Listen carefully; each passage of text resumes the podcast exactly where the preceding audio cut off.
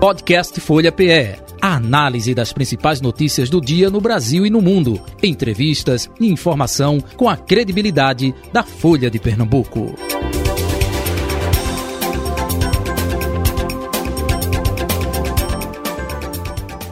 Recebendo em nosso estúdio o deputado estadual reeleito Rodrigo Novaes, reeleito com 85.107 votos, não é?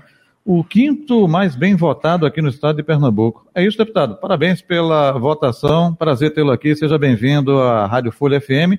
E agora o senhor vem pela primeira vez, redação integrada da Folha de Pernambuco, viu? Pois é, eu estava elogiando aqui, falando da estrutura e como ficou bonito, ficou legal. A última vez que eu vim foi para outro prédio. Isso. Sempre um prazer, Jota, participar do teu programa, falar com tua audiência, agradecer a oportunidade de vir aqui mais uma vez, abraçar a todos que estão nos ouvindo e, e dizer do, do, da felicidade de termos aí um bom resultado né, na, na eleição.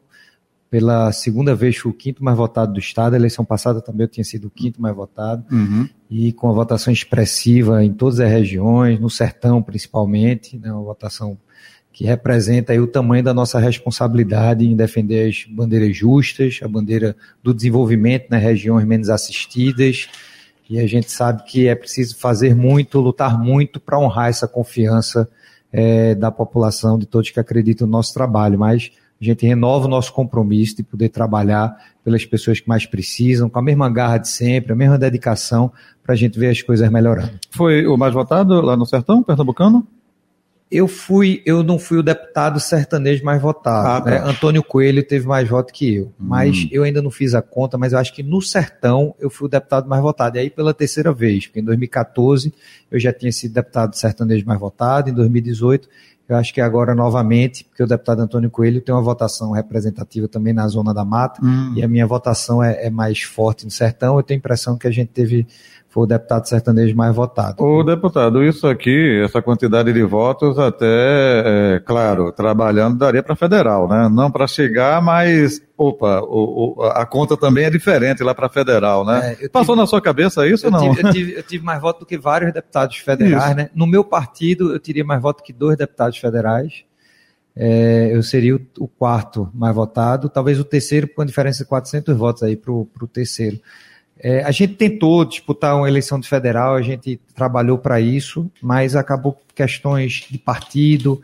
Eu estava na Secretaria de Turismo, a Hum. pandemia também atrapalhou muito para que a gente pudesse desenvolver um trabalho O senhor estava no é, PSD visto. de Eu dado. estava no PSD de dado, tive que mudar de partido por PSD. conta da- do posicionamento de André de Paula, que optou por não formar chapa. Então, tudo isso acabou é, mudando a nossa, o nosso rumo e a gente acabou se filiando ao PSB e podendo disputar a eleição de deputado estadual. Mas vamos continuar fortalecendo, independente de onde eu esteja, seja na Câmara, seja na Assembleia, o cargo que for, a gente vai trabalhar com a mesma dedicação para a gente honrar essa confiança que a gente recebeu das urnas. Essa eleição de 2022, em todos os aspectos aí, uma eleição diferente ou não, eh, o senhor tem entendimento, tanto em âmbito nacional quanto local.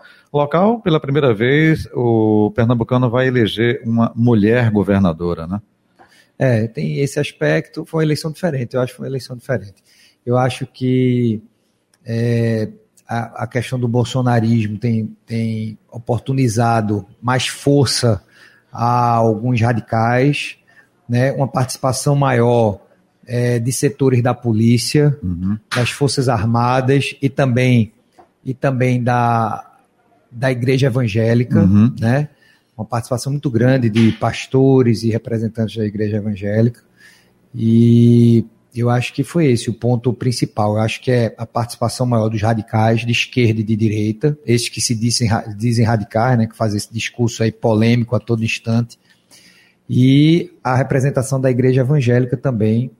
É, as celebridades, elas já vêm aí já algumas Uhum. eleições participando, a Uhum. participação cada vez maior das redes sociais, aqueles que, que fazem um trabalho é, com atenção às redes sociais também tem demonstrado. O Nicolas, lá de Minas Gerais, foi o deputado federal mais, Mais votado do Brasil. Isso. né? E então é cada dia mais a participação das redes sociais, Uhum. o setor da igreja evangélica, né? E os radicais, né? Que acabam tendo é, uma participação maior nessa eleição de 2022. É, o senhor está antenado aí com as redes sociais, porque está Tô, tem que estar ligado aqui, tem que estar ligado. Deputado Rodrigo Novaes, agora é, o senhor falou é, justamente é, da dificuldade por conta da pandemia. o senhor está no PSB, não é socialista, enfim. qual foi a maior dificuldade justamente para conseguir né, o não êxito de Danilo Cabral, candidato socialista, nessa eleição? Vai um pouco também pelo tempo de, da Covid, no período do governo Paulo Câmara. O que o senhor acha que não conseguiu alavancar Danilo para o segundo turno? Hein? Bernardo Paulo Câmara é um vitorioso, né? conseguiu se reeleger no primeiro turno. Se elegeu a primeira eleição, as pessoas diziam que tinha sido a base de comoção por conta da morte do governador Eduardo, Eduardo Campos. Campos e aí ele foi para a reeleição, conseguiu se reeleger, vivendo momentos ali de muita dificuldade, foi período de recessão mais severo, né? 2014, 2016, 2015, 2016, recessão no Brasil, mas ele conseguiu se reeleger justamente pelo perfil gestor, pela, por ser um bom administrador, uma pessoa séria, honrada, competente, e conseguiu se reeleger. E naturalmente existem os ciclos, né, Jota? A gente, o PSB está no governo já há 16 anos, tem oito anos de Eduardo, oito anos do governador Paulo Câmara, e enfrentou nessa campanha né, quatro candidatos com discurso de oposição. Uhum. Né? Então você teve aí quatro candidaturas competitivas, competitivas passagem, né? representando diferentes regiões e atacando o governo a todo instante, porque sabia da competitividade né, que apresentava a candidatura apoiada pelo governo. Danilo foi um grande candidato, uma figura é, que demonstrou carisma, demonstrou liderança, né, compreensão do atual momento do Estado, né, conhecimento de gestão. Né, ele realmente tem um, as características de um grande líder. Tenho certeza que o destino reserva para ele ainda, ainda é, grandes momentos. Mas a população optou por, por algo diferente, por uma mudança né, é natural. Isso aconteceu em vários momentos da história. Quem vivenciou a União por Pernambuco achava uhum. que aquele grupo era impossível de perder uma eleição, que reunia aí Jarbas, Marco Maciel, Joaquim Francisco e tantos outros figurões, Sérgio Guerra e tantos outros. Mas é natural da política, né, assim como aconteceu em nível nacional com o PT, como aconteceu agora aqui em Pernambuco. Mas eu acredito que foi muito por conta disso. O cenário político era desfavorável por conta das múltiplas candidaturas de oposição mas a gente cumpriu o nosso papel, né, o governo do estado cumpre com o seu papel de administrar Pernambuco de maneira correta, de maneira séria, comprometida, como fez o governador Paulo Câmara. Repito, foi um vitorioso, se elegeu duas vezes no primeiro turno, e por conta desse cenário atual, a gente acabou aí ficando de fora do segundo turno e a gente compreende isso de maneira muito tranquila. Uhum. Segundo turno é uma outra eleição. O seu partido eh, está apoiando a candidata Marília Reis, né, do Solidariedade. É o senhor também? Não, eu apoio a, a minha querida amiga Raquel Lira, né, por convicção. Por, quê? por, quê, por convicção. Ela, ela foi minha colega em 2010 como deputada, dois mandatos, né? Ela foi colega em 2010, 2014, ela no meio do mandato ela saiu para disputar a eleição de prefeita de Caruaru e é uma pessoa extremamente determinada, dedicada, preparada, tem preparo como intelectual e preparo como formação humana, uma pessoa do bem, né, que não é que não é afeita à politicagem, nem é movida por interesses particulares, tem espírito público, né? Então eu conheço Ra Raquel de algum tempo e tenho um afeto por ela e, e admiração e respeito. Então quando a gente virou para o segundo turno, a gente eu tive que manter a minha coerência, porque no primeiro turno, Jota, hum. a pessoa que a gente combatia era a Marília, né? Que a gente dizia que ela não tinha preparo, que ela não estava preparada para a altura do cargo de governadora do estado, né? Que ela não apresentava bons projetos, que a proposta, o plano de governo dela era inócuo, era frágil, que ela era movida por interesses pessoais, particulares. Tudo isso o senhor falou Tudo isso a gente defendeu palanque. sempre, a gente defendeu isso no primeiro turno, mostrando justamente que Danilo se apresentava como uma candidatura mais viável por conta dessas fragilidades apresentadas na candidatura de Marília. Como é que eu iria explicar né, uma mudança de postura no segundo turno para quem me acompanha. Eu não conseguiria subir num palanque para dizer que não, minha gente, eu estava brincando ou eu estava eu tava somente eu estava mentindo e agora eu vou dizer o que eu estava dizendo. Então eu continuo dizendo as mesmas coisas.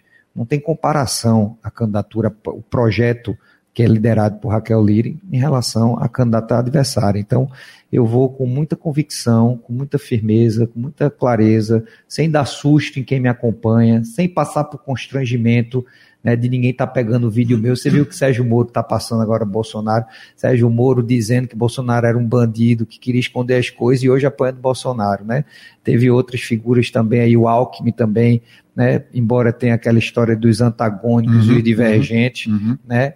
Passando também por algumas situações. Eu prefiro não passar por esse tipo de constrangimento né, e defender aquilo que minha convicção e que minha consciência manda e determina. Então, a gente defende a candidatura de Raquel Lira, muito convicto de que é a candidata que tem condições de governar o Estado. Mas isso o senhor tem essa liberdade dentro do Partido Socialista? O senhor conversou com o presidente Sileno Guedes? Conversei. O, o PSB foi para o lado de Marília. Então seria uma incoerência do seu partido apoiar Marília, na sua opinião? Não, eu, eu diria que, na verdade, a nota do PSB ela deixa muito clara que o apoio à candidata aqui em Pernambuco se dá por conta do alinhamento com o presidente Lula.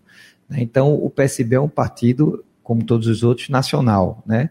Então, existe a questão nacional também em jogo, de um alinhamento, né? de, um, de um agrupamento com os partidos de esquerda. Então, a gente entende naturalmente a posição do PSB mas eu pedi, conversei né, com quem eu poderia conversar, uhum. justamente explicando isso que eu estou acabando de dizer aqui, até uhum. uma oportunidade de você me dar de explicar uhum. às pessoas que nos acompanham, que acompanham o nosso trabalho, para que a gente pudesse apoiar a, a, a candidata governadora Raquel Lira. E continuo votando, como sempre fiz, desde a primeira eleição que eu, me, que eu votei, né, sempre acompanhando o presidente Lula. Então a gente declarou mais uma vez apoio ao presidente Lula e para o governo do Estado a gente apoia a deputada, a ex-deputada, atual foi prefeita de Caruaru, Raquel Lira. O senhor é o único, então, socialista que Não, não, tem outros deputados. Deputada Luiz Lessa, é, deputado Jarbas Vasconcelos, filho, Jarbinhas, uhum.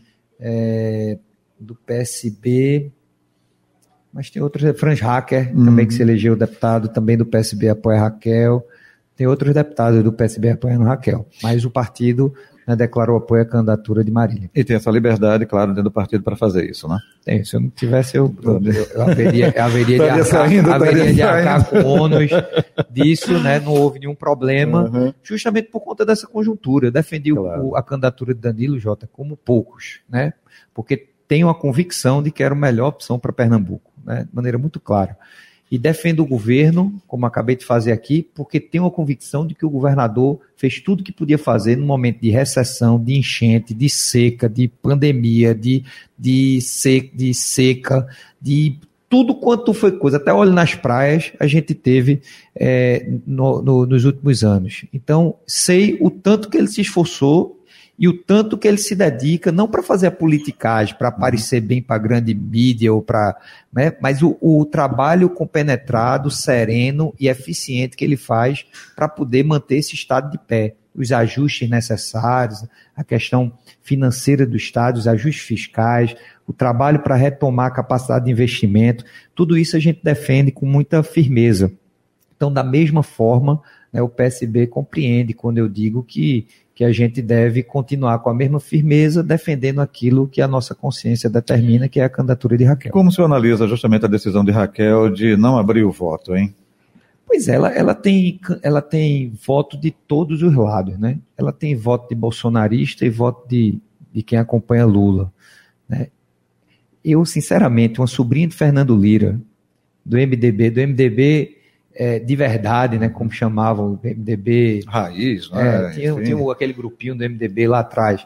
É, Fernando Lira fez parte, combateu a ditadura. Né? Ela que foi deputada do PSB duas vezes, que teve o seu pai que foi vice de Eduardo. Né? Eu não tenho nenhuma dúvida. Foi prefeito de Caruaru foi pelo prefeito PT. De Caruaru, né? é. Pelo PT também, não? Foi. Então, eu não tenho nenhuma dúvida, Jota, que das convicções de Raquel. Né? Mas existir um cenário tão é, cheio de radicalismo como esse que a gente está vivendo, é, eu não me incomodo de ter eleitor de Bolsonaro votando com Raquel. Eu não quero ela junto com Bolsonaro, né? porque aí seria contra a própria democracia. Eu não tenho nada contra o eleitor de Bolsonaro. Teve eleitor de Bolsonaro que votou comigo. Eu não condeno o eleitor de Bolsonaro, eu condeno o Bolsonaro. Né? Você escolhe o candidato, você não escolhe o eleitor. Né? Você, você é, tem um discurso e o discurso dela é muito claro: é de unir Pernambuco, é de juntar todo mundo. A gente condena que Bolsonaro divide o país, mas quando a gente vem falar da questão local, a gente quer dividir esse país, esse estado. A gente quer eu contra eles. Eu não, eu quero todo mundo. O eleitor de Bolsonaro, eu quero que vote com o Raquel. O eleitor de Lula, eu quero que vote com o Raquel. De Tebet, o de Ciro, os brancos, os nulos. Eu quero que realmente uma candidatura que possa representar as diversas correntes. Não significa, portanto, que Raquel recebendo o voto dos eleitores de Bolsonaro, que Raquel seja Bolsonaro e compactue com o que ele defende. Raquel é democrata por, por formação, né, uma pessoa é, que tem o, o sentimento do povo, que tem sensibilidade social, que tem compromisso. Nada disso parece com a figura do atual presidente. A verdade é a seguinte: que o presidente Bolsonaro ficou sem palanque em Pernambuco. Bolsonaro veio a Pernambuco. Você viu ela se encontrar com Raquel, ele se é. encontrar com Raquel? Não. Você viu uma palavra de Bolsonaro defendendo a candidatura de Raquel? Também não. Se ela fosse a candidatura, candidata de Bolsonaro, como é que ela, ele viria ao Estado e não seria recebido pela candidata? Né? Então ela não é a candidata de Bolsonaro. A candidata de Bolsonaro era Anderson. Bolsonaro veio para cá várias vezes pedir voto para Anderson ser governador. Quando Anderson deixou de ir para o segundo turno, Bolsonaro ficou sem palanque no estado de Pernambuco. Então, eu digo isso com muita clareza porque defendo a candidatura do presidente Lula e com muita abertura, com muita tranquilidade defendo Raquel porque sei da maneira como ela, como ela se comporta sei da sua postura, sei do seu espírito democrático, sei do seu espírito público e confio né, que ela vai ser uma grande governadora aí ao lado do presidente Lula. Deputado Rodrigo Novaes, e a questão nacional? O senhor defende né, a eleição do ex-presidente Lula. É, pesquisas como a Datafolha divulgada ontem, Lula com 49% das intenções de voto, Bolsonaro com 45%, é, diminuiu aí, está no limite da margem de erro. Como é que o senhor está analisando esse segundo turno há 10 dias, é, contagem regressiva para o segundo turno das eleições, dia 30 de outubro, hein? Eu estou preocupado, Jota. Né? Eu estou preocupado. A gente que defende a democracia, as instituições, é, defende a verdade, a transparência, não tem como não estar tá preocupado.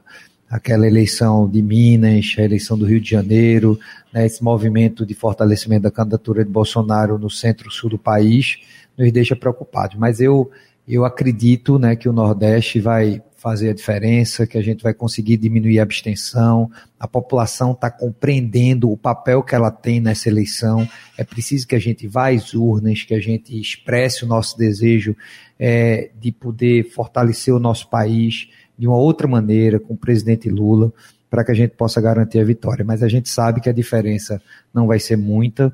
Esse radicalismo né, acabou por comprometer a capacidade das pessoas de avaliarem as candidaturas e os projetos que cada um representa. Né, virou uma briga de princípios e valores, um que defende a família, o outro que é o capeta, o outro que é santo, o outro que quer dizer coisas assim completamente dissimuladas, né? Fora do padrão do que a gente está acostumado a ver na política.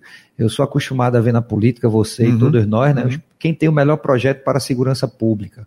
Como é que a gente vai combater o tráfico de drogas? Saúde, é, né? como, quais são, como é que a gente vai fortalecer e, e refazer a tabela do SUS para a gente fortalecer aí é, a, a, o serviço de saúde, né? na educação, quais são os projetos, expansão das escolas técnicas, Sim. das escolas de referência, né? a questão dos professores, dos educadores, quer dizer, esse seria o norte, além da economia, para geração de emprego, geração de renda, agricultura, os projetos importantes de infraestrutura, os investimentos estratégicos para cada região, mas isso pouco se viu nessa eleição.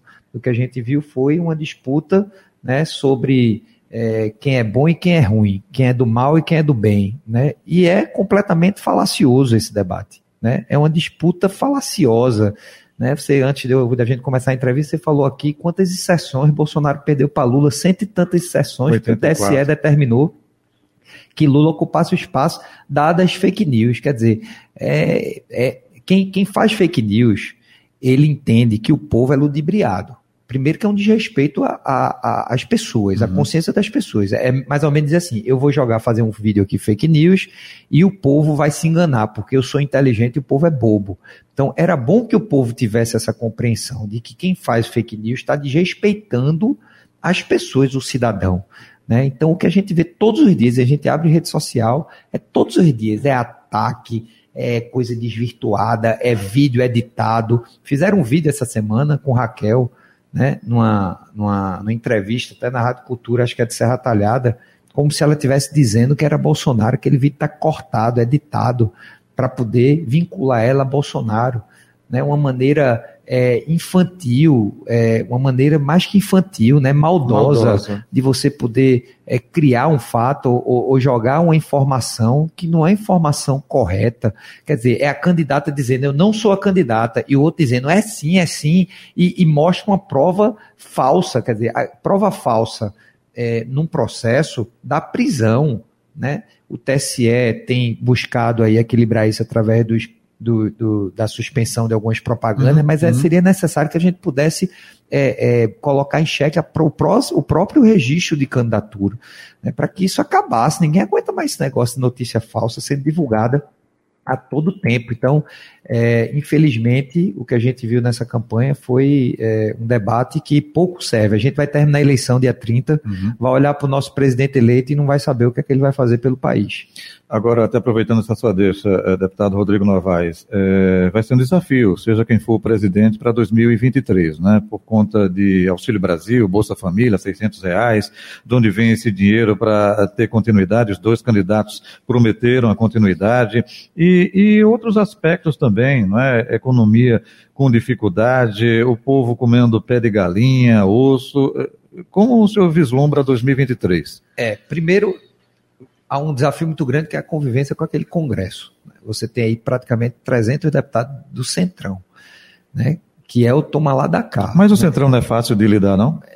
Pragmaticamente Porque... seria, é. né? mas, mas republicanamente falando, não. Né? Então, o Centrão não está preocupado, não todos os representantes do Centrão, mas o Centrão que a gente está uhum, vendo uhum, atuar uhum. agora, é, representado aí em Brasília, o que a gente vê é o tomar lá da cá, é a vantagem, né? É a, a senha do orçamento uhum. para poder levar dinheiro para os municípios e aí sabe Deus o que é que acontece na ponta com esse dinheiro. Então, essa convivência orçamento será secreto, muito, né? orçamento secreto. Se Lula for presidente, Lula vai ter que organizar. Ele já disse né, no debate que ia fazer o orçamento o, o orçamento participativo, quer dizer, uhum. ia chamar os deputados, além das emendas já previstas, né, que podia fazer com que os deputados também participassem é, mais do orçamento. Mas da maneira como está a convivência, tá, a relação está completamente comprometida. É um cheque em branco para. Completamente. O centrão, então, né? o governo federal não tem capacidade de investimento para as áreas estratégicas, para as políticas públicas, porque quem está dizendo que é estratégico é o Congresso, é o parlamento. Né? E não é assim. Essa relação precisa haver equilíbrio, também não pode o executivo também determinar e mandar tudo da maneira como quer, mas da, do jeito que está, é o parlamento que está dizendo ao executivo onde é que gasta. Então você está enxugando, tirando dinheiro de políticas públicas estratégicas importantes para poder atender ao prefeito que mandou que fosse feito lá um calçamento de rua na cidade onde o prefeito dele pediu, né, e onde ele vai indicar com a empreiteira que vai fazer aquele serviço. Uhum. Quer dizer, é completamente desvirtuado né, o sentido desses investimentos. E quando faz ainda a obra maravilha, não é pior que quando começa a pedra fundamental e nunca sai do papel, nunca sai lá da. Acontece também, mas não é o único problema que vai ter o próximo presidente. Você falou aí sobre o auxílio, também uhum. é uma grande dificuldade. É preciso que haja os ajustes fiscais para que a gente possa continuar pagando o Bolsa Família, o Auxílio Brasil, na medida que está sendo feito. É preciso que a gente dê substância a esse programa, dê sentido a esse programa, né, paralelamente trabalhando pelo desenvolvimento econômico, para que a gente tenha geração de emprego e renda, para que esses valores, para que as famílias contempladas possam ser diminuídas à medida que os empregos forem sendo gerados, e que a gente possa tirar do papel também os investimentos estratégicos que esse país precisa, de logística, de infraestrutura, de infraestrutura hídrica, né, de energia, para que a gente possa avançar. E aí tem problema ainda do combustível que está é, falsamente né, segura aí uhum. na faixa de quatro reais. A gente sabe que, isso não se sustenta.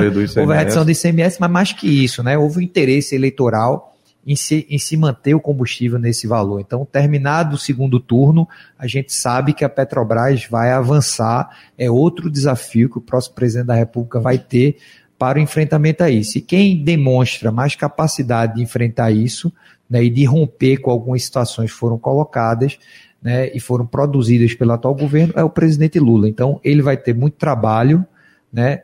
Mas eu tenho a confiança que ele já enfrentou aquela crise de 2006, 2006, 2008, né? Uhum. Chamou de marolinha, marolinha, e deu certo, né? Diminuindo ali alguns impostos, fomentando a, a, o poder de consumo, mexendo em alguns fatores da economia, subsidiando o petróleo. Eu acredito que, mais uma vez, ele seja capaz de enfrentar o desafio que o país tem e que apresenta nesse momento. Perfeito. Deputado Rodrigo Novaes, eh, me tire uma dúvida. Eh, quando se fala em primeiro turno, existe nesse componente a eleição do deputado estadual, como o senhor, exemplo, deputado federal, tem a questão do Senado, tem o próprio governador. Segundo turno, teremos aqui em Pernambuco só presidente e governadora. É, como manter a mobilização, engajamento de quem foi eleito para justamente pedir voto, tanto para presidente quanto para a, a governadora, hein? É, é... é mais difícil, é, todo mundo está engajado, não, alguém diz assim, não, já estou já é, eleito ou reeleito, aí faço, mas não é com a mesma intensidade. Como é isso no segundo turno, hein? É, em relação ao volume de campanha, evidentemente, quando você tem deputado estadual, federal, senador, governador, presidente, todo mundo disputando, você tem um volume de campanha maior. Basta uhum. você andar nas ruas, nos bairros, que você vê isso claramente. E né? o gasto do próprio deputado já foi feito no primeiro turno, né? É, então você, você, você teve o financiamento das suas candidaturas e agora o deputado não pode sequer gastar, porque a eleição não é dele, então é, é, fica resumida aí as candidaturas postas de governador e presidente. Então, evidentemente que o volume de campanha diminui, mas não diminui o comprometimento de quem, de quem tem compreensão né, da importância que é uma eleição de governador e de presidente. Então, a gente está nas ruas, a gente tem falado com as lideranças políticas. Esse final de semana vou participar de evento em Oricuri ao lado uhum. de Raquel. Vamos para a Floresta, vamos para a Serra Talhada, vamos para Arco Verde, vamos andar o estado. Eu irei percorrer as regiões onde eu fui votado, os municípios que, que me têm como deputado e que confiam no nosso trabalho, mostrando a importância de elegermos Raquel e de elegermos o presidente Lula, para que a gente consiga aí conseguir aí um, um bom resultado também no segundo turno. Né? Tem gente que pegou um bilhete, ajeitou o passaporte e já está fora do país. Né? Tem gente que, que não está muito preocupado com muita coisa, não. Mas a gente está tá na luta. Eu e a grande maioria está né, tá nas ruas, está nos bairros, está andando pelos municípios, buscando apoio para que a gente possa garantir a eleição do presidente Lula e, no meu caso, da governadora Raquel Lira. É, reta final aqui da entrevista, daqui a pouco, meio-dia, tem a transmissão do guia eleitoral. É, me diga uma coisa, é, como o senhor analisa aí a próxima é, legislatura da Alep, hein? Mais conservadora, é isso? O que aconteceu no cenário nacional também acontece aqui em Pernambuco? Não necessariamente? Não, não necessariamente. Uma diminuição grande da bancada feminina, que contava aí com bem 10 deputadas, né? houve uma diminuição grande. É, os evangélicos continuam aí com, com a participação. É, o interior, sertão, aumenta talvez a sua representação, tem mais deputados aí sertanejos, alguns deputados sertanejos que perderam também, é, algumas novidades, né, segmentos aí da, de, da esquerda também ganham representação da direita é, fortalecida pelo movimento é, bolsonarista, uhum. e a gente vê aí uma participação maior, uma bancada razoável que foi feita, e uma participação muito grande do PSB, né, que fez a maior bancada da sua história. São 14 deputados estaduais que foram eleitos pelo PSB, a maior bancada, quase o dobro da segunda bancada, que foi o PP com oito. E e a gente quer que, que a legislatura realmente funcione, quer a volta das sessões presenciais, acabar com esse negócio de sessão remota, uhum. que a gente possa fazer os debates lá na sessão plenária, participando das sessões também das comissões, aprovando projetos que são importantes para a população, discutindo os temas centrais é, de interesse da população pernambucana, para que a gente consiga ajudar a governadora né, a, a levar Pernambuco aí para frente né, nesse momento desafiador, que a gente possa reafirmar os princípios da democracia, os valores das instituições e que a gente consiga tirar do papel políticas públicas de proteção, de fomento à economia, né, e também de áreas que devem ser estratégicas para qualquer governo, segurança pública, educação e saúde, porque o povo realmente, os serviços públicos precisam avançar, precisam melhorar, e, e, a gente precisa trabalhar por isso. Então, eu quero crer que a legislatura vai ser uma legislatura comprometida. Tenho conversado com muitos deputados, uhum. inclusive de outros partidos, partidos contra o meu, e a gente sempre mantém um bom diálogo. Né, e eu tenho, tenho a convicção, pelo menos eu, eu, eu acredito, né, que a gente vai conseguir aí é, fazer uma legislatura profícua, eficiente e sintonizada com as demandas da população. Ok. Deputado Rodrigo Novaes, muito obrigado pela sua vinda e participação aqui com a gente, viu? É, parabéns mais uma vez pelos 85.107 votos, é, reconduzindo a LEP né, para mais um mandato na Assembleia Legislativa do Estado de Pernambuco. Parabéns, tudo de bom, saúde e paz. Até o próximo encontro, hein? Jota, obrigado mais uma vez. Agradecer a todos que confiaram o seu trabalho, o seu voto no nosso trabalho, os, os 85.107 votos de todas as regiões, o povo do Recife, da região metropolitana que está nos ouvindo, a todos os amigos amigos, muito obrigado pela confiança. Eu vou trabalhar muito, continuar me dedicando para que a gente possa honrar a confiança de todos. No dia 3, no dia 30 agora, vamos caminhar com o Lula pelo bem do Brasil e com Raquel Lira, nossa governadora, pelo bem de Pernambuco. Muito obrigado. Um abraço, tudo de bom, saúde e paz. Podcast Folha PE. A análise das principais notícias do dia no Brasil e no mundo. Entrevistas e informação com a credibilidade da Folha de Pernambuco.